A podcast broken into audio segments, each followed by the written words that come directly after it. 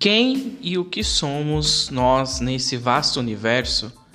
Qual a nossa importância no planeta Terra? O que é, de fato, ser um ser humano? A biologia seria suficiente para explicar isso? Existe algo que não seja composto por átomos e que nos caracteriza como tais? Esses são alguns dos questionamentos típicos de filosofia.